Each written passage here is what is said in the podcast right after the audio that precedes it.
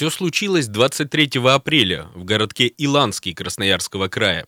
12-летний Дима возвращался из школы, когда на него накинулся вылетевший из ограды частного дома громадный алабай. Впился зубами в школьный рюкзачок, потом схватил за руку. Водитель, проезжавший мимо машины, среагировал мгновенно. Бампером оттолкнул пса, фактически спас ребенка от атаки собаки. Комсомолка нашла семью мальчика. Оказалось, Диму и его старшую сестру растит бабушка. 59-летняя Ольга Александровна до сих пор не может успокоиться.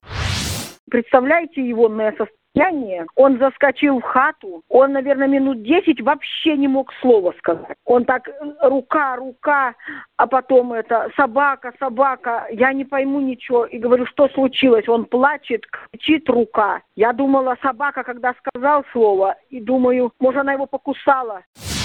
Водитель, 35-летний Сергей Давыдов, вначале не хотел общаться с журналистами, но в конце концов согласился рассказать, как все было.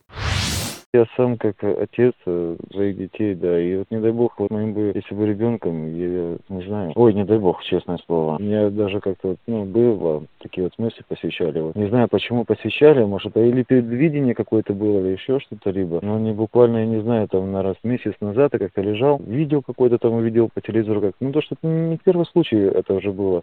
Я просто задумался о том, вот не дай бог, если бы а, я тоже так оказался бы а, рядом, да, и вот ну, не дай бог моего ребенка так. Мне казалось, я бы на эту собаку бы сам бы набросился бы и начал бы, то есть, как, не знаю, там, грызть или еще что-то, либо, не дай бог, вот так вот.